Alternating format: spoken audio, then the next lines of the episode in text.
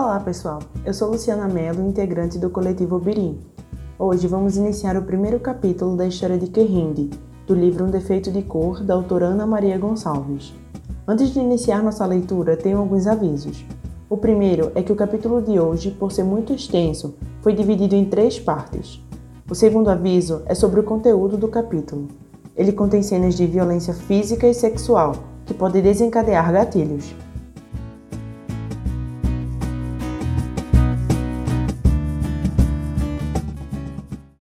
Capítulo 1 A borboleta que esbarra em espinhos rasga as próprias asas. Provérbio africano. Querrinde.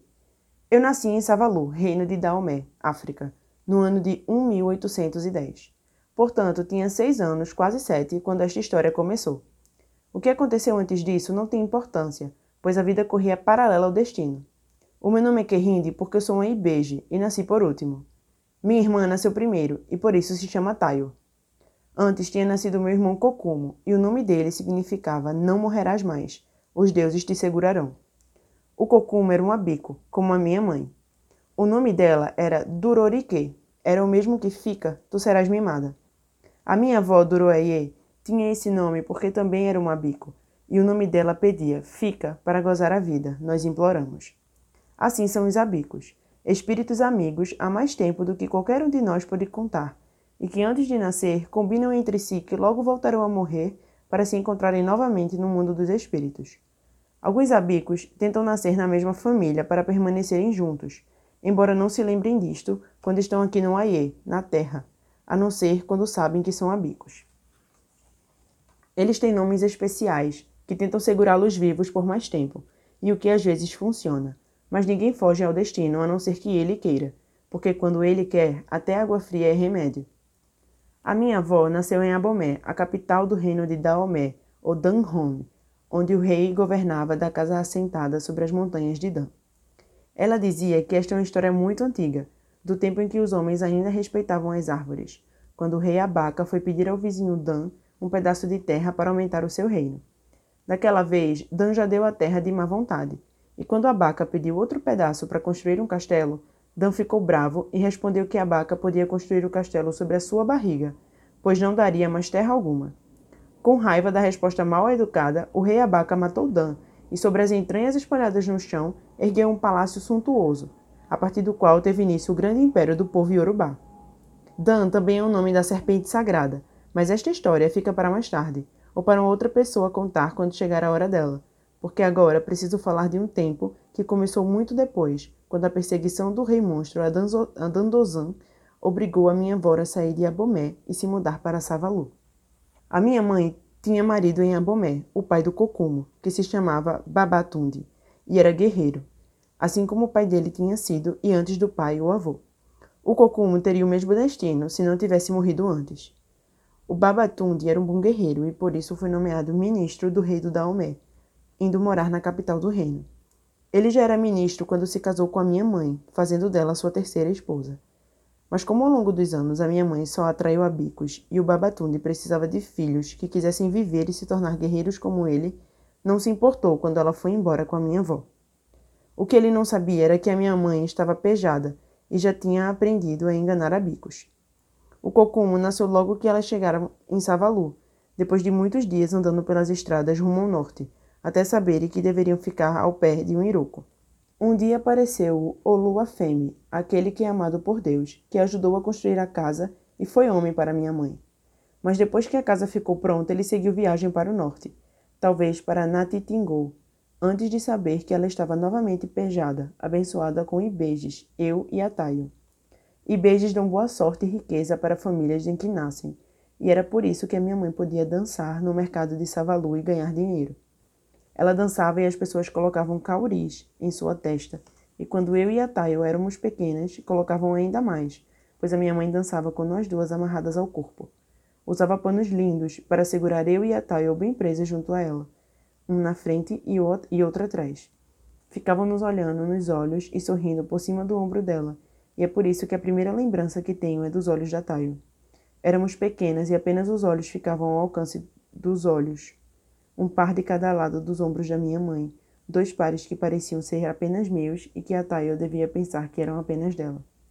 Não sei quando descobrimos que éramos duas, pois acho que só tive certeza disto depois que a Tayo morreu. Ela deve ter morrido sem saber, porque foi só então que a parte que ela tinha na nossa alma ficou somente para mim. Eu senti quando isso começou a acontecer, e foi naquela tarde. O destino. Sentada sobre o Iroko, a minha avó fez um tapete enquanto eu e a Tayo brincávamos ao lado dela. Ouvimos o barulho das galinhas e logo depois o pio triste de um pássaro escondido entre a folhagem da grande árvore. E a minha avó disse que aquilo não era bom sinal. Vimos então cinco homens contornando a grande sombra, e a minha avó disse que eram guerreiros do rei Adandozan, por causa das marcas que tinham nos rostos. Eu falava Yorubá e Eve, e eles conversavam em um Yorubá um pouco diferente do meu, mas entendi que iam levar as galinhas, em nome do rei. A minha avó não se mexeu, não disse que concordava nem que discordava, e eu e a Tayo não tiramos os olhos do chão. Os guerreiros já estavam de partida quando um deles se interessou pelo tapete da minha avó e reconheceu alguns símbolos de Dan. Ele tirou o tapete das mãos dela e começou a chamá-la de feiticeira, enquanto o outro guerreiro apontava a lança para o desenho da cobra que engole o próprio rabo, que havia, mais sugerida do que desenhada, na parede acima da entrada da nossa casa. Os guerreiros conversavam depressa e aos gritos, de certo resolvendo o que fazer, enquanto eu e a Tayo nos demos as mãos, sem entendermos direito o que estava acontecendo. A minha avó se atirou ao chão diante deles, implorando que eles fossem embora, que levassem tudo o que quisessem levar, que Olorum os acompanhasse. Eles não a ouviam e falavam de feitiços, de pragas e de Agontimé, como se não houvesse sombra sobre o Iroko. Uma sombra ainda mais escura e o formato de asas de um grande pássaro voou sobre a cabeça da minha avó. Eu já tinha ouvido falar daquele tipo de pássaro. Era uma das Iames, uma das sete mulheres pássaro que quase sempre carregam más notícias. Atraída pelo barulho, a minha mãe surgiu correndo da beira do rio, onde se banhava acompanhada do cocumo, que estava pescando. Naquele dia, a minha mãe tinha acabado de voltar do mercado, lavado as pinturas com que enfeitava o corpo e passado ori nele. Eu nunca tinha visto a minha mãe tão bonita. Ela tinha peitos pequenos, dentes brancos e a pele escura que brilhava ainda mais por causa do ori. A minha mãe cuidava dos meus cabelos e dos cabelos da Tayo como cuidava dos dela, dividindo em muitas partes e empreendendo rolinhos enfeitados com fitas coloridas que comprava no mercado. O Kokumo apareceu correndo atrás dela e foi pego por um dos guerreiros, que o agarrou pela cintura e o levantou, até que ele ficasse com os pés balançando no ar. Outro guerreiro pegou a minha mãe pelos braços e a apertou contra o próprio corpo, e de imediato o membro dele começou a crescer. Ele disse que queria se deitar com a minha mãe e ela cuspiu na cara dele. O Kokumo chutava o ar, querendo se soltar para nos defender, pois tinha sangue guerreiro e foi o primeiro a ser morto. Um dos guerreiros, que até então tinha ficado apenas olhando e sorrindo, chegou bem perto do Kokumo e enfiou a lança na barriga dele. Eu me lembro do sangue que saiu da boca do meu irmão e espirrou na roupa do guerreiro e continuou a escorrer mesmo, depois que o jogaram no chão, com a cara virada para baixo. O sangue imediatamente formou um riozinho, daqueles turvos e de água espessa, como os que recebem muita água de chuva na cabeceira. A minha avó continuava deitada na frente de um dos guerreiros, batendo a cabeça no chão e pedindo que fossem embora, mas eles não se importavam. O guerreiro que segurava a minha mãe, o que aos meus olhos era só um membro duro e grande, jogou-a no chão e se enfiou dentro da racha dela. Ela chorava e eu olhava assustada, imaginando que devia estar doendo, imaginando que a minha avó, por ser grande, também já tinha feito aquilo e sabia que não era bom, pois ela também chorava e pedia que parassem, perguntando se já não estavam satisfeitos com o que tinham feito ao Kokumo. Eles continuaram fingindo que ela não existia. Na estrada que passava ao lado da nossa casa, algumas pessoas pararam para olhar, mas ninguém se aproximou. Dois dos guerreiros repararam em mim e na Tayo. O primeiro pegou uma das mãos dela e apertou em volta do membro dele, e logo foi copiado pelo amigo, que usou a minha mão. Acho que é direita, porque a Tayo estava sentada à minha esquerda, e nem por um momento nos separamos, apertando ainda com mais força as mãos livres. O guerreiro forçava a minha mão contra o membro que de início estava mole e mexia o corpo para frente e para trás, fazendo com que ficasse duro e quente. A minha avó chorava, encobrindo o rosto, não sei se para esconder as lágrimas ou se para esconder do que via. Um outro guerreiro se aproximou dela e, com a ponta da lança, sem se importar se estava machucando ou não, descobriu seus olhos, mandando que ela olhasse o que estava acontecendo, dizendo que a feitiçaria dela nada adiantava contra a força deles. Eu lembro que o riozinho de sangue que escorreu da boca do Kokomo quase alcançou o tronco do Iroko, e as formigas tiveram que se desviar deles. Elas andavam com as costas carregadas de folhas, e quando chegavam à margem do riozinho, se desviavam e seguiam ao longo dele, com pressa para alcançar o final, cruzar na frente e seguir adiante. Como se acompanhasse a pressa das formigas, o guerreiro acelerava o movimento com o corpo e apertava cada vez mais a minha mão ao redor do membro, enquanto a outra estava amortecida dentro da mão da Taio, de tão forte que nos segurávamos, parecendo mesmo uma só pessoa e não duas. Acho que os guerreiros também perceberam isso e riram, divertidos. A minha mãe ficou quieta, calada, e nem mesmo se mexeu quando outro guerreiro tomou o lugar do que estava dentro dela. Quase ao mesmo tempo, a minha mão e a da Tayo ficavam sujas, com o líquido pegajoso e esbranquiçado que saiu dos membros dos guerreiros e espirrou longe, quase atingindo o riozinho vermelho escuro do cocumo, que àquela hora já tinha perdido a força, sem conseguir chegar ao tronco do Iroko, embora tivesse ficado mais largo. Percebi que a Tayo estava observando o mesmo que eu, mas não comentamos nada, nem mesmo apostamos se o risinho ainda se moveria ou não. Depois de um tempo, os guerreiros se deitaram para descansar, menos o que ainda estava dentro da minha mãe. Todo o resto permaneceu quieto, calado, e até mesmo o bando de pássaros que costumava passar por cima da casa aquela hora, barulhento e fugindo da noite, devia ter se desviado do caminho, como as formigas fizeram com um riozinho de sangue. Foi então que vi o cocumo se levantar e começar a cantar e a correr em volta da minha mãe fazendo festa como se visse o guerreiro entrando e saindo de dentro dela, com força e cada vez mais rápido. O guerreiro gemia e o cocumo cantava, e o seu canto atraiu outras crianças, outros abicos, que apareceram de repente e logo também estavam cantando e formando uma roda junto com ele.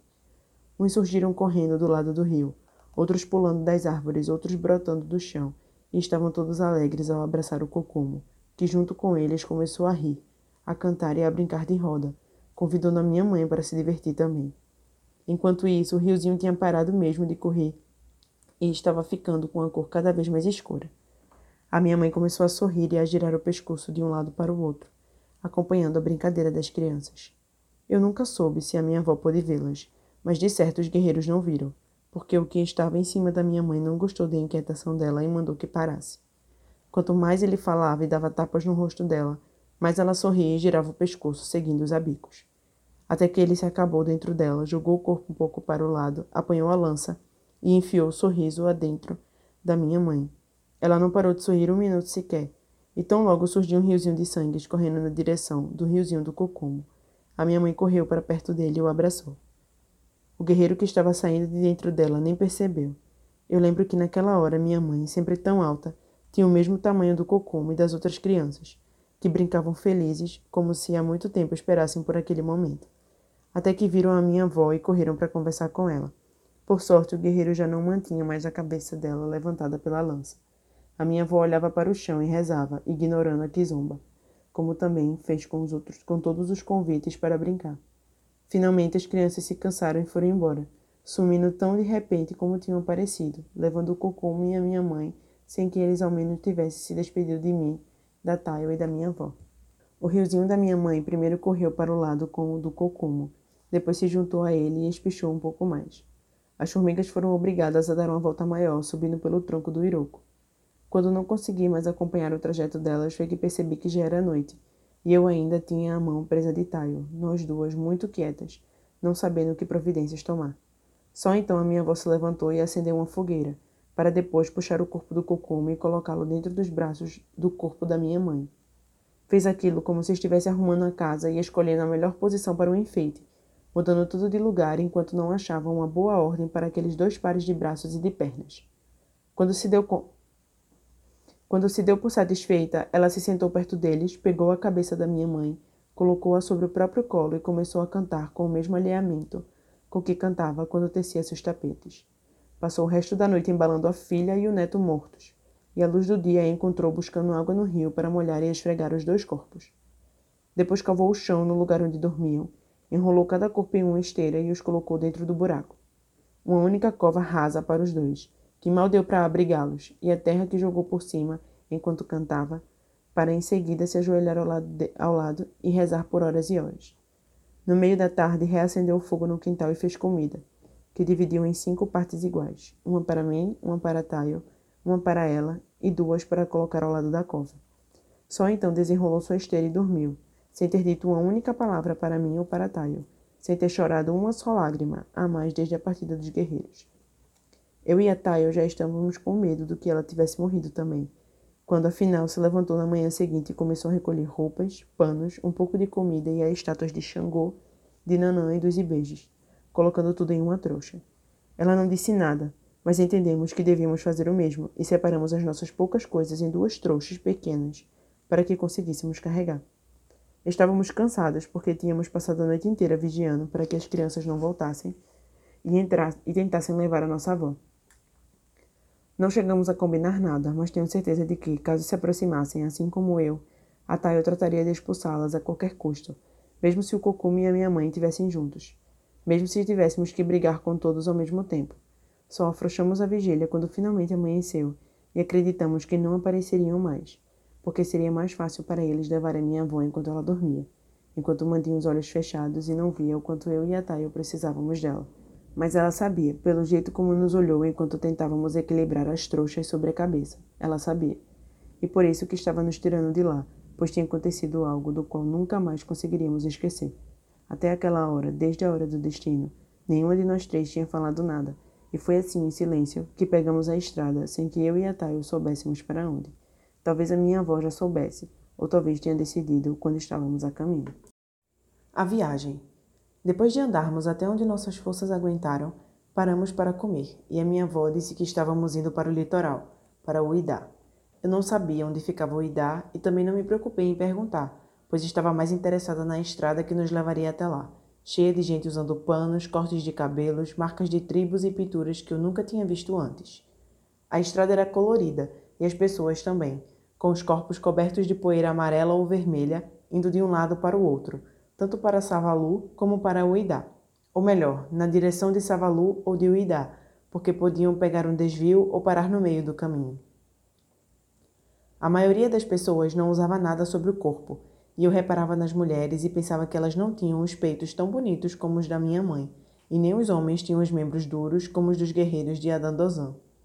As crianças iam nas costas das mulheres e nas cabeças elas carregavam raízes de inhame, trouxas, fardos de algodão, tinas de água e muitas outras coisas. Na maior parte do tempo seguíamos o rio, mas às vezes desviávamos das montanhas sagradas, como as formigas tinham feito primeiro com o riozinho do Cocomo e depois com o riozinho da minha mãe. Mas o rio de verdade tinha outra cor, cor de barro, e em alguns lugares era verde, muito verde, cheio de plantas. Às vezes era largo, como se tivesse vários outros rios dentro dele, separados por pequenas ilhas de terra ou de mato. As montanhas, de um lado e de outro da estrada e em alguns pontos embaixo dela, sobre os nossos pés, eram altas e nos cansavam bastante. Talvez por isso, pelo cansaço, quando passávamos por alguns guerreiros, permanecíamos deitadas por mais tempo do que o, o que realmente necessário. Fazíamos isso para nos esconder deles, pois poderiam ser os mesmos que tinham estado em Savalu. Saíamos da estrada e nos jogávamos atrás de uma árvore, de uma moita ou de uma pedra que pudesse nos proteger, e ficávamos quietas até que a minha avó dissesse que podíamos nos levantar. Eu tinha vontade de perguntar se ela e a Tayo também fechavam os olhos para ficarem invisíveis. Eu os fechava e tudo desaparecia, como nós também desaparecíamos dentro do escuro das cavernas onde parávamos para dormir. Muitas vezes já havia gente lá dentro, mas sempre se dava um jeito de caber mais. A minha avó estendia o um pano no chão e dormíamos as três dentro de uma existência qualquer, naquela escuridão, sumidas do mundo para o qual voltávamos quando o sol aparecia.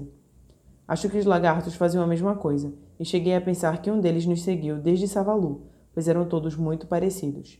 A pele verde ficava colorida quando o sol lambia as costas deles, que estendiam as línguas finas e compridas para lamber o sol também.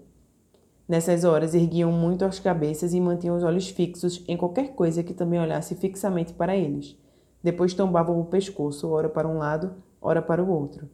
Mas os olhos continuavam parados, sem se moverem um tanto que fosse, e nem eu e nem a Tayo jogávamos tão bem quando ficávamos amarradas ao corpo da minha mãe no mercado. Andávamos devagar e parávamos bastante, e por isso alguns dias se passaram até não vermos mais montanhas, com a estrada se transformando em uma linha riscando a floresta, que mais adiante também já não existia mais, substituída por plantações, principalmente de algodão e de palmeiras. O movimento aumentou e as casas já não eram mais solitárias, embora aqueles agrupamentos ainda não pudessem ser chamados de cidades.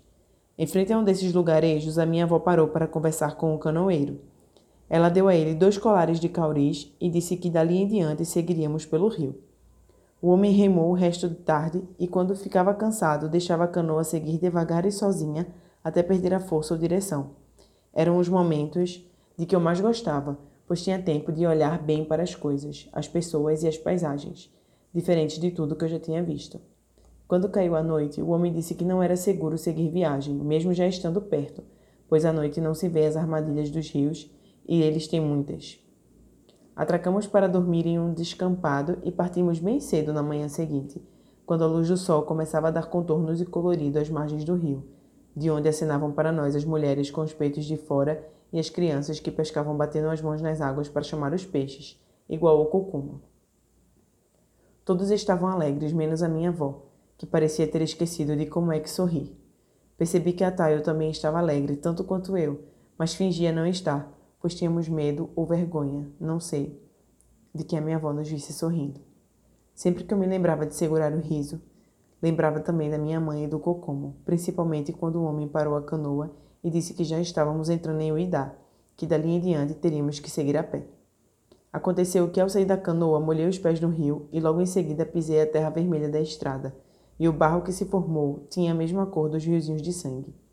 Não foi um bom sinal, mas eu não estava preparada para levar a sério recados como aquele. A estrada era ainda mais interessante e bonita, com tanta gente de um lado para o outro que me pareceu mais movimentada que o mercado de Savalu, mesmo nos dias mais cheios, nos dias de festa. Havia pessoas apenas andando, outras comerciando coisas como obi, omi, aluá, acará, óleo de palma, utensílios de casa, panos coloridos e fitas para cabelo. Eu queria uma e sabia que a Tayo também queria, pois eram fitas muito mais bonitas do que as de Savalu. A minha avó parou e comprou peixe cozido. Eu teria preferido a fita, mas comi. Depois ela parou em outra barraca, nos mostrou para a, mul a mulher que vendia acarás e ganhamos dois, em nome dos ibejes. As pessoas ficam felizes em dar presentes aos ibejes, pois é uma maneira de agradar aos espíritos sagrados. O Idá. O Idá era muito mais interessante que Savalu, e a minha avó segurava as nossas mãos para que não nos perdêssemos. Eu tinha vontade de parar e ficar olhando o que acontecia ao meu redor. As mulheres que andavam com vários colares de contas, as casas que eram maiores do que eu jamais tinha imaginado, com cobertura de palha e paredes de barro vazadas por portas muito baixas e ainda tomavam os dois lados da rua, quase sem nenhum espaço entre elas. Gostei quando chegamos à praça ao lado do mercado e ficamos admirando as roupas as pessoas. Muita gente com marcas que nem minha avó sabia de onde eram. Quase todas as mulheres andavam cobertas, pelo menos da cintura para baixo, e os panos que usavam eram ricos em cores e bordados com búzios e sementes, que também enfeitavam os diversos colares e pulseiras, e às vezes os penteados. Ficamos por lá até a noite chegar e percebi que a minha avó não sabia muito bem o que fazer ou por onde começar a nossa nova vida em Uidá. O mercado era grande e muito bem dividido, com lugares certos para se comprar cerâmicas, tecidos, frutas, artigos de religião, animais e principalmente comida. Paramos em uma barraca e compramos duas porções de inhame enrolado em folha de bananeira e salpicado com lascas de peixe seco, que dividíamos entre nós três. E mais tarde ganhamos dois acarás, de novo por sermos ibejes. A mulher que nos deu os acarás perguntou se podíamos tomar conta da barraca dela por algumas horas. Estava cansada por ter ficado no mercado o dia inteiro, e a filha que deveria substituí-la durante a noite estava doente. Ela queria estender a esteira ali mesmo e dormir um pouco, mas para isso precisava que alguém ficasse de vigia. A minha avó aceitou, pois também seria uma ótima oportunidade para descansarmos da viagem. A barraca era uma construção feita com vigas de madeira, sustentando a cobertura de palha e alguns caixotes empilhados servindo de paredes baixas em formato de U, que protegiam do vento o fogareiro onde a mulher fritava os bolinhos e o peixe que vendia. Muito melhor do que grande parte das barracas do mercado de Savalu, onde algumas não passavam de um tamborete para o vendedor se sentar e um caixote para apoiar o tabuleiro de mercadorias. As pessoas circulavam procurando os produtos de que precisavam ou assistiam às apresentações de dança, de acrobacias, de música e até de desafios diversos que eu nunca tinha visto. A minha avó estendeu uma esteira para mim e para Tayo dentro da barraca, ao lado da mulher, e dormi pensando em como seria a feira nos dias seguintes, que grandes novidades estariam esperando por nós em Uidá.